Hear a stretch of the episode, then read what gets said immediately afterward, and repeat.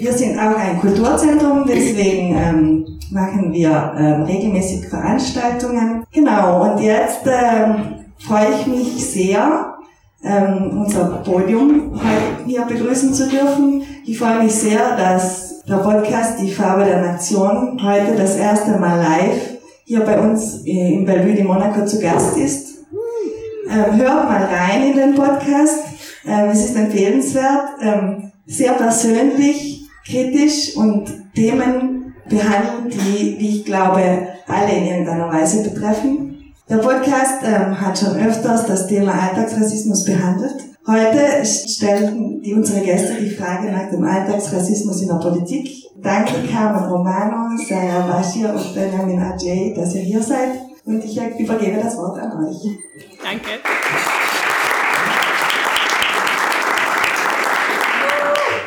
Äh, danke, Kata, Grisi, Luke und alle äh, vom Bellevue de Monaco, die dieses Abend überhaupt ermöglicht haben. Wir freuen uns äh, aus der Seite der Petra Kette Stiftung und ich gehe davon auch aus der anderen Gäste auf dem Podium, äh, dass hier äh, da sein können. Zuerst eine Frage an Publikum. Wer hat schon einen Live-Podcast gesehen oder oder gehört. okay, wunderbar. Das ist sehr schön, weil es ist auch unser erstes Mal, das heißt, wir lernen zusammen. wunderbar. Ja, jetzt wird ein bisschen komisch für diejenigen, die uns noch nicht gehört haben. Also ja, genau, eine Frage noch am Publikum. Wer hat schon mal eine Folge von Die Farbe der Nation gehört? okay, Hardliner, gut. Also für alle anderen wird jetzt ein bisschen komisch, ich hoffe auch lustig. Ja, mach mit. genau. Ähm, Sarah? Da. Und Servus. Aus zwei Freistaaten. Ja, stimmt. Äh, zusammen.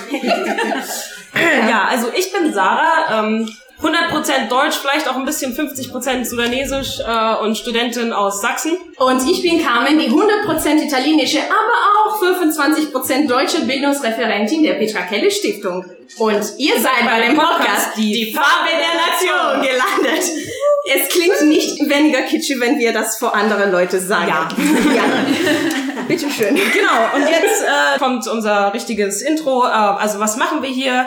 Hier reden wir über komplizierte Themen wie Alltagsrassismus, Identität, Heimat und Integration mit einer gewissen Ironie und ganz direkt. Weil schon viele das, äh, diese Themen betrachten, aber eher über die Integration der anderen reden, als über die eigene Erfahrung. Wir möchten die Perspektiven von Menschen mit Migrationshintergrund zeigen und äußern. In einigen Folgen werden wir über unsere eigenen Erfahrungen reden und bei anderen über die, äh, die Fragen der anderen.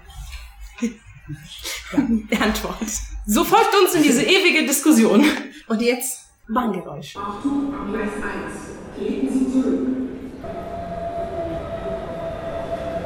Heute hört ihr unsere erste Liveaufnahme aus München im Café von Bellevue de Monaco. Wir sind schon sehr aufgeregt und gespannt zu sehen, wie unser heutiges Gespräch sich entwickeln wird äh, über Alltagsrassismus in der Politik. Vielen Dank nochmal an Bellevue de Monaco für die gute Zusammenarbeit und die internationalen Wochen gegen Rassismus, in dessen Rahmen unsere Veranstaltung heute stattfindet. Apropos internationalen Wochen gegen Rassismus. Ähm, genau, wir wollten das nochmal ansprechen, was passiert ist in Neuseeland. Ähm, 49 Menschen mussten ihr Leben lassen und ähm, genau, wir konnten es jetzt nicht unangesprochen lassen. Und nochmal auf die Demo hinweisen, die am 21. März ist. Ja. Äh, fängt 18 Uhr an. Genau. Und ähm, Am genau, Podiumsplatz für den Genau, Flyer gibt's äh, dort. Und im Internet kann man sich auch nochmal erkundigen. Es wäre wichtig. Genau. Das ist eine Demo gegen Rassismus für die Zusammenhalte, die auch innerhalb der internationalen Wochen gegen Rassismus stattfindet. Genau, heute für die Leute, die da uns später vielleicht nächste Woche zu hören werden, wird es anders als normal, weil wir eben die Möglichkeit haben, ein längeres Gespräch durchzuführen, wird die Folge ein bisschen länger dauern als normalerweise. Aber umso spannender, dass endlich unsere Zuhörerinnen und Zuhörer mal live uns Fragen stellen dürfen. Also jetzt legen wir richtig los. Ja. Okay. Hallo München! Hallo! Yes! Ich, servus! Genau. Ja, ich hatte gefürchtet, dass es nicht immer funktioniert wie Hello Springfield oder sowas. Wunderbar. Jetzt kommt den hochwertigen Podcast-Inhalte, äh, wo wir etwas ansprechen, die eigentlich man sehen sollte. Ich habe euch schon die Frage gestellt, äh, wer schon mal eine äh, Folge von uns gehört hat. Ungefähr die Elfte hat sich gemeldet. Das finde ich schon cool. Und jetzt kommt aber eine blöde Frage, der aber inhaltlich passt. Also, stay with me. Wer hat hier im Raum einen Migrationshintergrund? Okay. Das, das ist interessant. Das ist vielleicht ein bisschen überrepräsentativ. Aber äh, mittlerweile äh, 24 Prozent der Bevölkerung in Bayern hat einen Migrationshintergrund. Während diese Zahl einfach zehnfach niedriger bis zum 2,5 Prozent schrumpft, wenn wir die Zahlen der Landtagsabgeordneten im, bayerischen Parlament schauen. Es gibt momentan nur fünf Personen mit Migrationshintergrund. Eine davon sitzt mit uns äh, auf dem Podium. Und äh, die ersten, allererste Person mit Migrationshintergrund wurde in der vergangenen Legislatur, also in 2013, gewählt. Und aus dieser Tatsache ist unsere Diskussion heute entstanden. Bevor wir mit Bayern uns beschäftigen, wir haben ja diese Gelegenheit, auch mit jemand aus einem anderen Bundesland zu reden. Äh, Migrantin extra. Und ähm, naja, die Situation ist in anderen Bundesländern nicht so ganz besser. Wie sieht es in Sachsen aus? Nicht besser. genau, da sind es 7,2 Prozent äh, Migrationshintergrund in der Bevölkerung. Und keiner im Landtag. ähm, Ihr genau. habt aber Wahl dieses Jahr. Wer weiß. Möglicherweise wird's weniger. Ja, oder vielleicht, oder vielleicht jemand der AfD, wer weiß. Gut, ja, wir haben uns, äh, also ich und Sarah haben wir uns schon vorgestellt. Eine dritte Person sitzt mit uns auf dem Podium und jetzt kommen wir zu unserem Gast endlich. Benjamina J., äh, Landtagsabgeordnete von, seit Oktober vergangenes Jahres äh, von Bündnis 90 Die Grünen. Herzlich willkommen.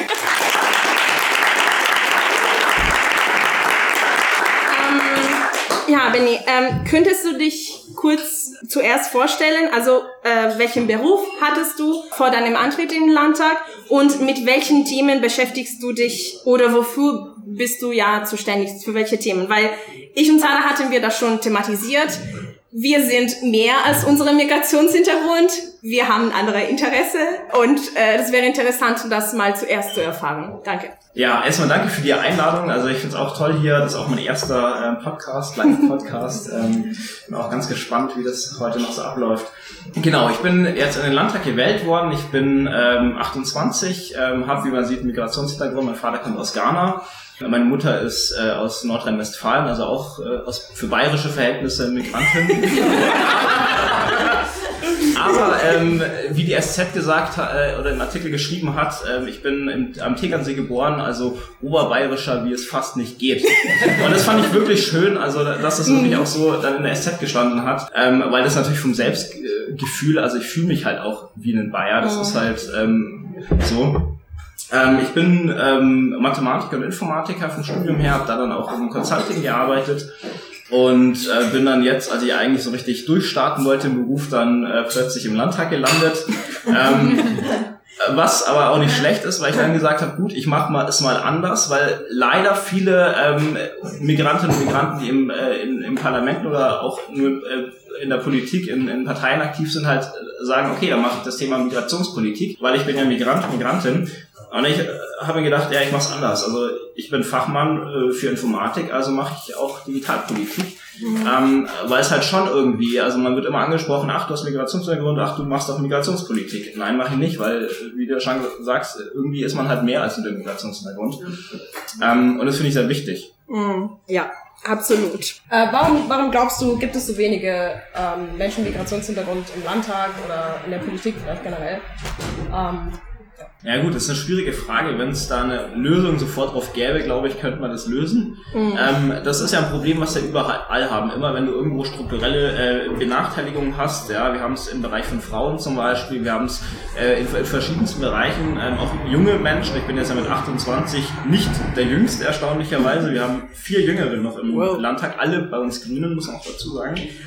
Ich glaube, ähm, bei Migrationen oder Migrantinnen und Migranten ist natürlich das eine Problem Netzwerk. Ja? Ähm, viel in der Politik entsteht dadurch, dass man Netzwerke hat und Netzwerke bauen sich halt meistens dann wieder bei, beim man versucht halt irgendwie, ja, möglichst seinen Sohn nachzuziehen. Also jemand, der genauso aussieht, ja, das gleiche Geschlecht hat, äh, genauso aussieht, die gleiche Einstellung und so weiter. Ähm, und da ist es natürlich, wenn man jetzt keine umfangreichen Netzwerke hat, dann entsteht halt genau das, was wir in der Politik haben, dass es meistens äh, weiße alte Männer sind, die in der Politik sitzen, mhm. weniger Frauen drin sind, weniger junge Menschen und eben weniger Migrantinnen und Migranten. Also ich glaube, Netzwerke sind insgesamt eine ganz wichtige Sache.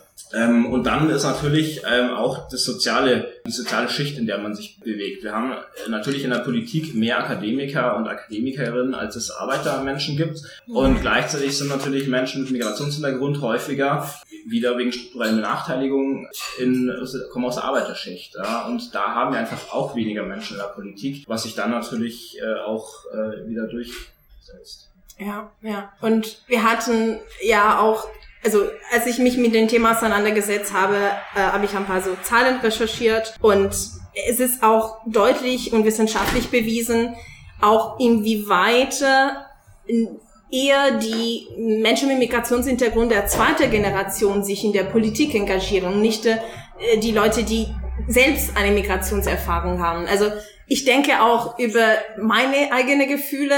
Ähm, ich wohne hier seit fast acht Jahren, aber mir ist noch wichtiger, was in Italien in der Politik passierte, äh, auch wenn ich in diesem Jahr die deutsche Staatsangehörigkeit beantragen möchte. Aber ich würde beispielsweise das nicht machen, wäre es nicht möglich, mein Italienische zu behalten. Ich kann, Gott sei Dank, beide behalten äh, oder haben. Und äh, es ist ein Vorteil, dass ich quasi die, diese Komplexität in mir behalten kann. Aber ich habe ja immer noch eine sehr emotionale Verbindung zu meinem Heimatland. Ich habe noch meine Familie, meine Freunde. Äh, es ist alles anders, als wenn du ähm, ja schon in dem Land geboren bist äh, und so weiter und so fort. Also Sarah hat beispielsweise ja weniger auch emotionale Verbindungen zu den Sudan. Genau. Das ist wahr, ja. Naja, bei meinem Vater ist das ja dann halt wieder so eine Sache. Er mhm. engagiert sich eher im Sudan als jetzt in Deutschland. Genau. Ein Gedanke, der mir tatsächlich noch kam, was ähm, das Fehlen von Menschen mit Migrationshintergrund in der Politik angeht, war, also möglicherweise äh, kann das auch an der Öffentlichkeit liegen, die man dann quasi extra hat. Also man ist ja schon im Mittelpunkt, wenn man einen Migrationshintergrund in Deutschland hat. Also vor allem, wenn man einen sichtbaren hat. Mhm. Ähm, genau, und der Gedanke, der mir kam, ist ja, es ist ja schon ein Schritt, der viel Selbstbewusstsein bedarf, wenn man sich dann auch extra in den Mittelpunkt stellt und äh, Politik machen möchte oder genau sich engagiert, irgendwie aktiviert und so. Ja, das ist auch eine gute Überleitung zur nächsten Frage, die ich stellen wollte, eher um quasi den emotionalen Hintergrund von eine politische Karriere aus der Perspektive von jemand, der auch eine Migrationsgeschichte in der Familie hat. Weil, wie Sarah gesagt hat, du bist sowieso ständig dran gewohnt, dann jemand dich antwortet und im Mittelpunkt bist und möchtest vielleicht auch nicht. Ja, also gab es im Laufe deiner politischen Karriere dann Rassismusfälle, die dich geprägt haben oder ja, worüber du reden möchtest? Also bewusst jetzt nicht, also das muss ich mhm. tatsächlich sagen, mir jetzt bewusst nicht äh, aufgefallen, ähm, wobei du natürlich auch nicht weißt, was im Hintergrund alles passiert ist, ja. Ähm, aber wirklich so, so direkt ähm, rassistischen Vorfall hatte ich jetzt nicht, muss ich sagen. Okay. Das ist, das ist gut. Cool. Genau. Ja. ne? Also es ist natürlich im, im, im politischen Umfeld, ja. Natürlich ja. hat man äh, als Migrantin und Migrant natürlich im, im realen Leben, also im realen Leben halt, im, aus, im privaten Leben, mhm. ähm, da kommen solche Sachen natürlich vor. Das ist schon, dass man da mal rassistische Probleme auftreten. Mhm. Aber es ist nicht so, dass diese ähm, quasi rassistische Probleme auf deinem persönlichen Leben, Umkreis zugestiegen sind, seitdem du in der Politik aufgetreten bist? Eigentlich so nicht. Also, Hassmail, solche Sachen, die man üblich hört, leider. Nein, ich meine, das Problem ist, dass natürlich im, im Wahlkampf die, die Hassmails haben wir als Grüne alle bekommen. Das ist okay. also natürlich sind Hasenmess gekommen, die dann aber tatsächlich auch äh, anderen äh, grünen Politikern gekommen sind. Mhm. Also auch eine, die Sophie Haber, die mit dem Bezirkstag dann kandidiert hat, die ist, hat das Gleiche auch bekommen oder ähnliches. Da war halt sehr viel jetzt auch im Wahlkampf von, von AfD-Trollen und so weiter, mhm. die da sehr viel dann gegen Grüne gehetzt haben, weil die Grüne ja eine sehr, ich sag mal, progressive Asylpolitik und Integrationspolitik machen wollten und da die alle das abbekommen haben äh, von rechter Seite. Mhm. Mhm. Ja, das ist dann mal positiv, dass alle werden vom gleichen Hass betroffen. Unabhängig vom Migrationshintergrund. Ja, also schau mal. Ich dachte, diese Konversation wird eher negative sein. Positive Überraschung, Überraschung. Also ja, genau. alle. Den Hass ist gleich äh, tolerant. Ähm, okay, gut. Möchtest du die nächste Frage stellen?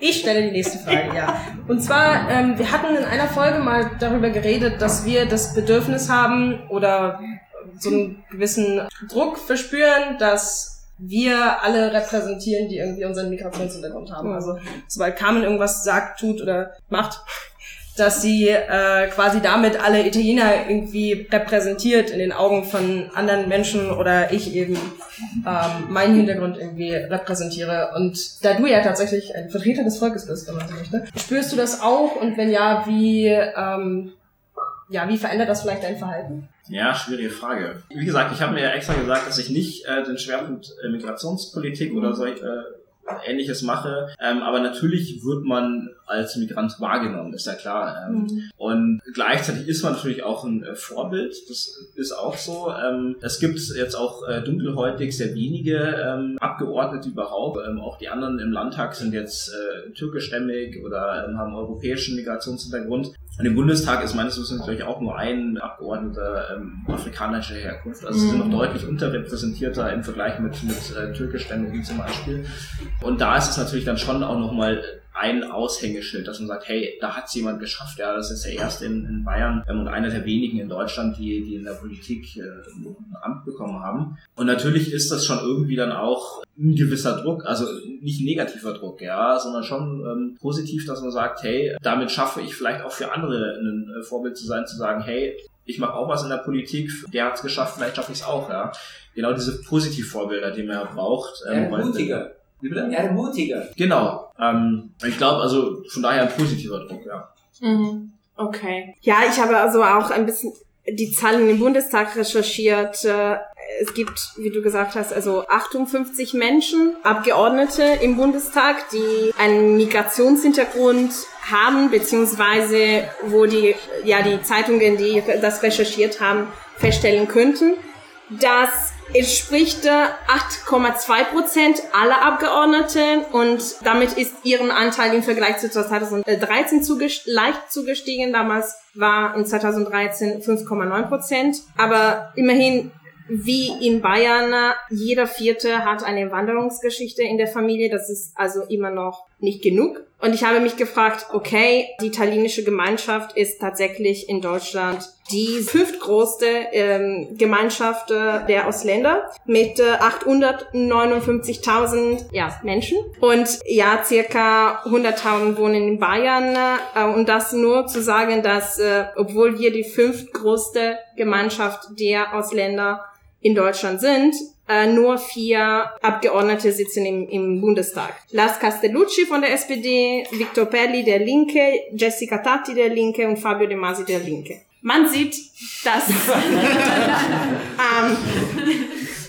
wir machen ja hier keine Wahlkampagne, aber man sieht eine überrepräsentativ vom linken Spektrum, sagen wir mal, allgemein. Und das ist interessant, indem ich dann äh, auch die Inklusivität aller Parteien ein bisschen recherchiert habe. Und zwar durch die Frage, dürfen Migranten eine Mitgliedschaft bei der Parteien anschließen? Und erstaunlicherweise, und ich, das heißt, ich musste auf jeder Webseite jeder großen Partei in Deutschland anschauen und versuchen, auch wenn ich das nicht natürlich durchgeführt habe, eine Mitgliedschaft anzuschließen, um die Regel zu schauen, auch bei der AfD. Ähm, und äh, und äh, genau, es gibt unterschiedliche Regeln, weil jede Partei kann natürlich die eigenen Regeln bestimmen. Also bei der Grünen heißt es bei der Frage, äh, darf ich, wenn ich Migrant bin? Natürlich nicht. Wenn du einen Wohnsitz in Deutschland hast, spielt deine Staatsbürgerschaft keine Rolle, außer eine bereichende. Das fand ich als Formulierung ziemlich toll. Außer, Außer einer bereichenden. Also, dass es auch eigentlich sogar toller ist. Ähm, Ganz niedlich. Das ist ganz niedlich, ja. bei der Linke und bei der SPD wird einfach geschrieben, nein, spielt keine Rolle, du darfst. Bei CDU und CSU wird gesagt, wer die Staatsangehörigkeit eines Mitgliedstaates der Europäischen Union besitzt und in Deutschland wohnt, kann an seinem Wohnsitz CDU bzw. CSU Mitglied werden. Wer die Staatsangehörigkeit eines Mitgliedstaates der Europäischen Union nicht besitzt, kann als Gast in der Partei mitarbeiten. Ja, äh, bei der AfD heißt es, es wird das Thema gar nicht angesprochen, aber, ähm, aber man darf angeblich, ähm, äh, sie schließen nur Angehörigen zu extremistischen Organisationen zu und dann fügen diese äh, Tabelle, die, also wer vielleicht auch als Beamte gearbeitet hat oder so, ich sehe hier viele Doktoranden, die da das unterschrieben haben. Genau diese Liste, so ich, äh, du darfst beispielsweise nie so Scientology-Mitglieder gewesen sein oder irgendwelche extremistische Gruppierungen, sei es religiös, religiös oder politisch. Bei der FDP heißt es, dass man soll EU-Bürger sein, wie bei der CDU, CSU, und man muss aber mindestens zwei Jahre in Deutschland voraus gelebt haben. Ja. Wie findest du das? Also, also diese unterschiedliche Regeln, weil ich, ich meine, ah, in einem Artikel, die ich gelesen habe, war die Position, ah, die Sache, die Formulierung mit, von der CDU mit Gaste und EU-Bürger ist ganz charmant, weil man äh, lehnt sich quasi an den äh, Wahlgesetze für die Kommunalwahl. Also, dass, ja, EU-Bürger dürfen bei der Kommunalwahl wählen, aber nicht bei Regionalwahl oder Bundestagswahl, äh, weil wenn man nicht die Staats, also man darf wählen nur mit der deutschen Staatsbürgerschaft, Punkte. Der, der Journalist hatte auch bestritten, ja, ähm, als die SPD innerhalb der Partei entscheiden musste, ob sie nochmal die GroKo äh, machte, da haben viele Migranten sich äh, die Parteimitgliedschaft gemacht. Das hat so den, die Entscheidung beeinflusst und das ist eine Entscheidung, die quasi die Zukunft des Landes prägen wird. Warum dürfen dann Migranten so eine wichtige Entscheidung mit dabei? ähm, sorry, aber ähm, ich zahle hier Steuern.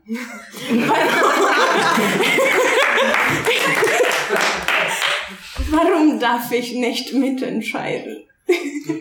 Ähm, ja gut, ich bin jetzt ja bei den Grünen, also bei den Grünen Ja. entscheiden. Ähm, und bei den anderen Parteien, ich meine, man sieht, es liegt, hat ja Ähnlichkeiten auch mit deren politischer Ausrichtung. Ja, Mhm. also man merkt schon, die Parteien, die sagen, ja, wir wollen eine buntere Gesellschaft, wir wollen eine Gesellschaft, in der ähm, möglichst viele verschiedene Menschen aus verschiedenen Bereichen ähm, ähm, aktiv sind, dabei sind, sich äh, mit beteiligen können. Ähm, die sagen eben auch, bei uns können mehr in der Partei mitmachen und diejenigen, die sagen, naja, hm, erstmal, ich sag mal, bewahren das, was schon immer so war, ähm, die haben schon so, so eine gewisse ähm, Abstandshaltung und sagen, naja, werd du erstmal, komm du erstmal zu uns ins Land und hol du erstmal die Staatsangehörigkeit und dann kann man weitersprechen. Das ist, also, mich hat's jetzt nicht wirklich ge also tatsächlich habe ich mich mit der Frage noch nicht beschäftigt. Also Mhm. im ersten Moment hätte ich jetzt nicht gedacht, dass, dass, dass es da Ausschlussgründe äh, Gründe gibt. Ähm, rückwirkend jetzt wundert es mich aber nicht, wie gesagt, weil es halt mit den politischen Inhalten der Parteien auch relativ gut korreliert. AfD. Also ich meine, da darf man ja. Ich weiß nicht, wie das. Ja gut, Also- sie, sie, haben nichts, sie haben nichts dazu geschrieben, äh, muss man auch dann Hast du ja, oder? Also sie, sie, sie haben auch Bundestagsabgeordnete Ja. mit Migrationshintergrund, eher aus Osteuropa, aber. Mit Hintergrund, aber es ist die Frage, ob das wirklich Ausländer sind. Ähm, das das wäre wirklich Ja. interessant, das wirklich mal auszuprobieren, zu äh, schauen.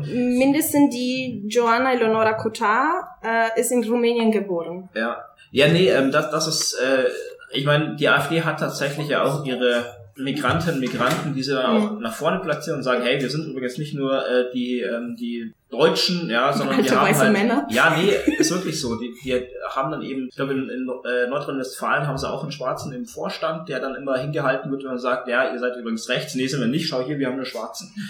ähm, was ich persönlich unglaublich, also wirklich schrecklich finde, ja, auch, ähm, dass man sowas mit sich machen lässt. Ich meine, man kann jetzt, ja, ich meine, auch, äh, auch Migrantinnen und Migranten können rechts sein, ja, dass man sich dann aber als diese Quotenperson hinstellt und sagt, ja, ich lasse mich immer vorführen, wenn, das finde ich dann schon erschreckend, ja, weil man da auch irgendwie von sich selber so also ein bisschen mehr Würde will ich schon erwarten.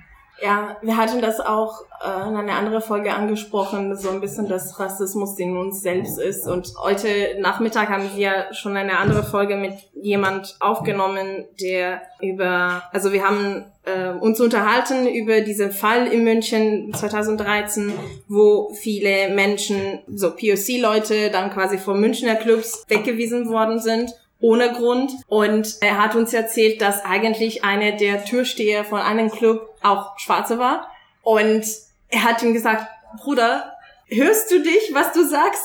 Das, also das, und, und dann, du verhältst dich rassistisch mit Leute, obwohl du die gleiche Erfahrung gemacht hast in deinem Leben. Also wenn du diese quasi Rolle, diese Jacke äh, nicht anhast und äh, vor der Tour des Clubs stehst, du wirst auch genau gleich wie wir weggewiesen. Ja, ich, ich drehe mal ich sag mal, Rassismus ist ja keine Farbe oder keine, keine, keine Frage der Farbe oder ja. Hautfarbe, ja. Also ähm, rassistisch kann man auch sein, wenn man schwarz ist, wenn man äh, türkischstämmig ist oder ähnliches. Ich glaube, das ist schon was, was man, also Rassismus ist kein Problem, was nur Weiße haben oder was mhm. nur Deutsche haben, ja. Rassismus hast du in allen Bereichen. Und da gibt's eben auch ähm, natürlich gibt es auch Ausländer, äh, die rassistisch sind. Es gibt auch Leute, die dann, das ist ja auch, auch ein Punkt, dass man dann häufig anderen Leuten das nicht gönnt, was man sich selber erkämpfen musste. Ja? Ähm, ich musste mir erkämpfen, irgendwie nach Deutschland zu kommen, musste mich durch den Rassismus durch irgendwie was aufbauen und jetzt soll es den anderen so einfach so gegeben werden. Mhm. Ja, das ist natürlich auch etwas, was bei manchen Leuten dann äh, kommt. Ja, das hat man ja zum Beispiel auch bei, bei Frauen häufig. Ja, dass dann Frauen, die irgendwo in der Politik sind, plötzlich sagen, ja, aber warum sollen wir jetzt eine Frauenquote einsetzen? Also ich habe mich auch so durchkämpfen können, sondern die anderen Frauen das machen. Also es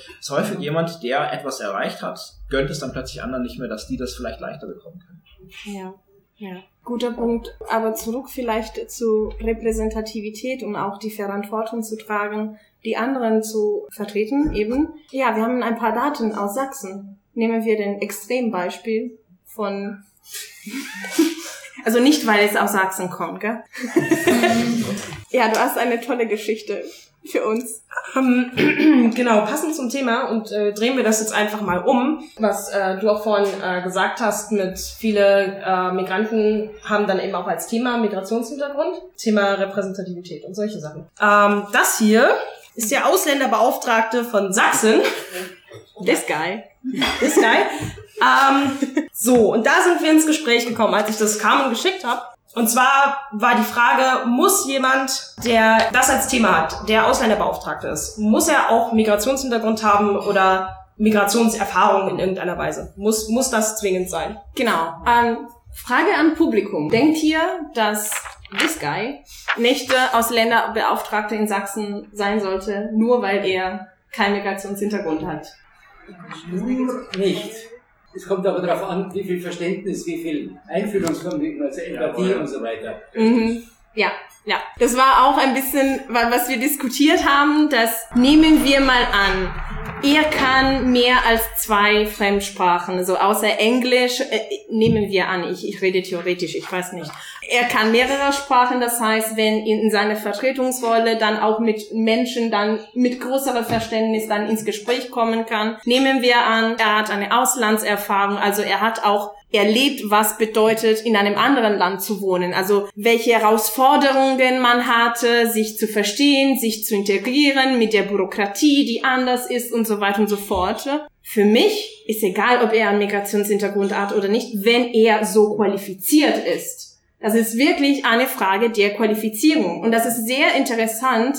Vielleicht hast du eine andere Meinung dazu, aber da, dass du auch ähm, das Thema Frauen und Frauenquote angesprochen hast. Das hat für mich auch eine, einen Parallelismus zu dem Thema. Also wenn, wir, also wir haben ja Frauenquote, das ist gut, weil wir ansonsten es nicht kriegen angeblich. Aber ich nehme an, in Italien als ja letzte Berlusconi-Regierung kommen dann Leute im Parlament, die, also Frauen, die überhaupt nicht qualifiziert sind. Und das stört die ganze Kampf um Repräsentativität. Also nur weil die Frau eine Frau ist, bedeutet nicht automatisch, dass sie qualifiziert ist, über Frauenthemen aufzureden. Und das Gleiche gilt wenn jemand Migrationshintergrund hat, bedeutet nicht automatisch, dass er oder sie qualifiziert ist, andere Ausländer zu vertreten. Es hat natürlich von Hintergrund ein bisschen so diese Empathie, diese, diese, diese Erfahrung, aber das reicht nicht, oder? Was meint ihr?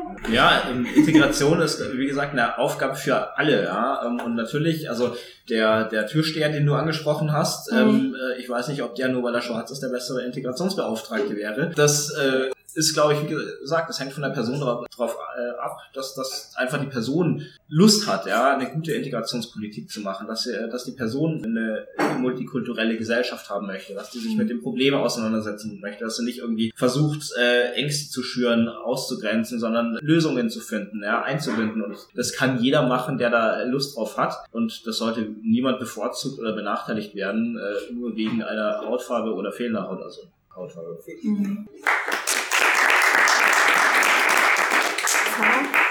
Also ich muss ehrlich sagen, das mag jetzt auch an meinen eigenen Ressentiments liegen, aber als ich den zum ersten Mal so gesehen habe und ähm, was seine Position ist, war ich ein bisschen irritiert.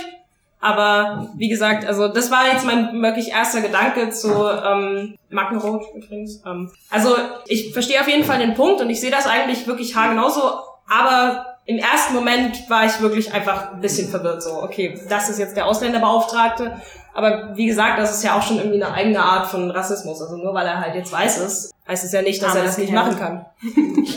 Armes Kerl. Ja, zum Schluss eine letzte Frage und dann können wir äh, das Gespräch ans Publikum öffnen. Wie in unserer, alle unsere Folgen versuchen wir ja nicht nur zu jammern und meckern, Rassismus ist scheiße, was können wir dazu tun und so weiter, sondern wir möchten auch ein bisschen positiv damit umgehen oder mögliche Lösungen läutern. Ja, daher die Frage an dich, gibt es konkrete Aktionen, deiner Meinung nach, die man unternehmen könnte, um die politische Laufbahn von Menschen mit Migrationshintergrund zu fordern. Wir haben gerade über Frauenquote gesprochen. Sollen wir jetzt ganz provokant Migrationshintergrundquote einführen? Schwierige Frage. Also ich, ich bin tatsächlich kein Quoten-Fan prinzipiell, weil ich sage, Quoten äh, bekämpfen ja eigentlich nur das äh, Symptom und nicht die Ursache. Ähm, die Ursache ist ja immer die strukturelle Benachteiligung und eigentlich muss die angegangen werden. Auf der anderen Seite sind natürlich Quoten schon von Vorteil, einfach um ähm, Rollenbilder zu schaffen, um Menschen eben ähm, nach vorne zu bekommen, um zu zeigen, hey, es geht auch, ja, dass das eben nicht immer nur, keine Ahnung, dann eben typisch weiße Menschen äh, in der Politik sind, sondern dass es eben auch andere Menschen gibt, um eben zum einen die klassische Vorstellung, wie stelle ich mir einen Politiker vor, ja, das ist ja, wenn, man sich jetzt mal die Augen zumacht und sich vorstellt, ja, da kommt jetzt ein Politiker die Tür rein, ja, dann stellt man sich prinzipiell einen weißen Mann vor, ja. Und äh, ich glaube, das muss sich halt ändern, dass die Menschen, wenn sich die Augen zumachen und denken, wie sieht der Politiker aus, dass man bei den einen kommt ein Mann rein, bei den anderen eine Frau, bei den nächsten kommt ein Schwarzer rein, dann kommt eine türkische, stämmige, ein Asiate, was auch immer rein, ja ähm, dass es eben nicht mehr immer dieses gleiche Bild ist, diese gleiche Modellvorstellung. Und das ist, glaube ich, schwierig, ähm, das hinzubekommen. Ähm, ich hatte am Anfang die Netzwerke mit angesprochen. Ich glaube, die müssen sich eben auch mitentwickeln, ja? dass man sagt, naja, es gibt eben durchwachsene Netzwerke, ja, dass es eben nicht mehr immer die, die, die gleiche Art von, von Politiker-Netzwerken sind, sondern dass wir bunte Netzwerke bekommen. Aber da, wie gesagt, diese, diese Königslösung dafür habe ich nicht. Äh, dann würde ich das schnell umsetzen und dann hätten wir hier ein super heterogen durchgemischtes äh, Landtag. Aber Wie unser Podium. Aber, wie kann ich das sagen? Das, das ist jetzt schon etwas Positives, so eine Silver Lining, dass du überhaupt im Landtag bist. Also wir haben schon jetzt eine positive Situation in diesem Fall. Aber hast du nachgedacht, wäre in deinem politischen Laufbahn was anders gewesen? Also ich weiß ja, hätte, hätte, Fahrradkette, aber ähm, deutsche Sprichworte, ich kann das. ähm, aber genau, also was hat dich auch, also vielleicht nehmen wir die, die Frage, drehen wir das persönlicher um.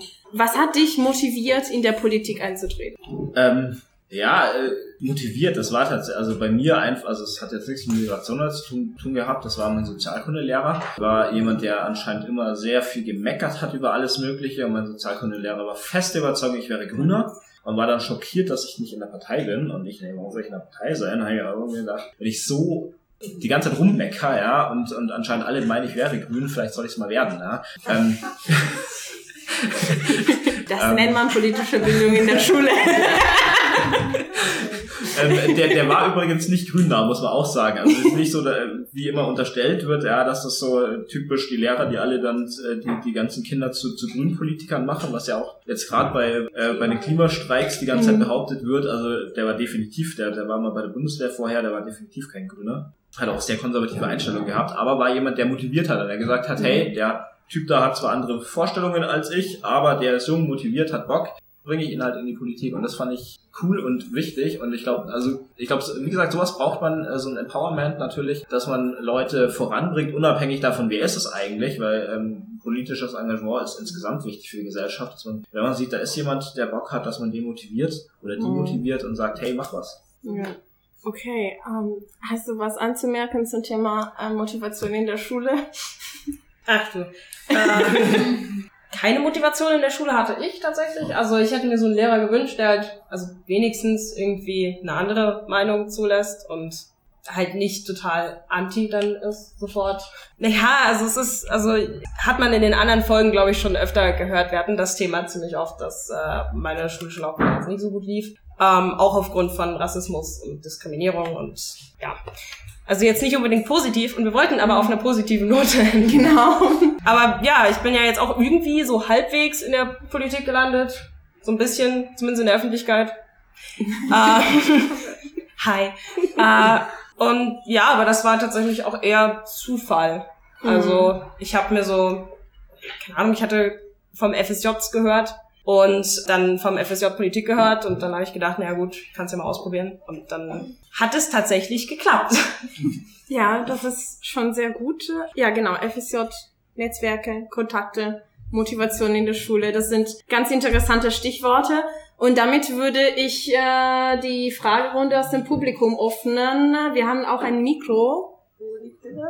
Und das war für diese Folge. Die Fragerunde aus dem Publikum war so spannend, dass wir eine zweite Episode daraus gemacht haben. Und hinzu, äh, ja, nach der Veranstaltung ist eigentlich einiges Witziges passiert. Und ich und Sarah haben äh, als Postskriptum quasi aufgenommen. Also folgt uns weiter. Bis nächsten Mittwoch um 15 Uhr kommt die zweite Hälfte dieses Gesprächs, der wirklich sehr spannend war. Vielen Dank nochmal an Katharina Walpott und ein ganzes Team von Belvedere Monaco, die diese Abend überhaupt ermöglicht haben. An alle Leute, die gekommen sind, trotz dem Regen und der S-Bahn-Störungen und an alle, die uns von zu Hause gehört und geschaut haben und uns Fragen geschickt haben. Und vor allem an Benjamin J., der mit uns diese komplizierte, aber ja, ab und zu auch witzige Gespräche durchgeführt hat. Für Kommentare, Fragen und Anregungen folgt uns über Facebook, Instagram und Twitter unter äh, Petra Kille Stiftung oder Weiterdenken, Erich Böll Stiftung Sachsen. Die Musik ist von Kevin McLeod und ja, wie gesagt, nächste Woche Mittwoch um 15 Uhr. Bis bald. Ciao.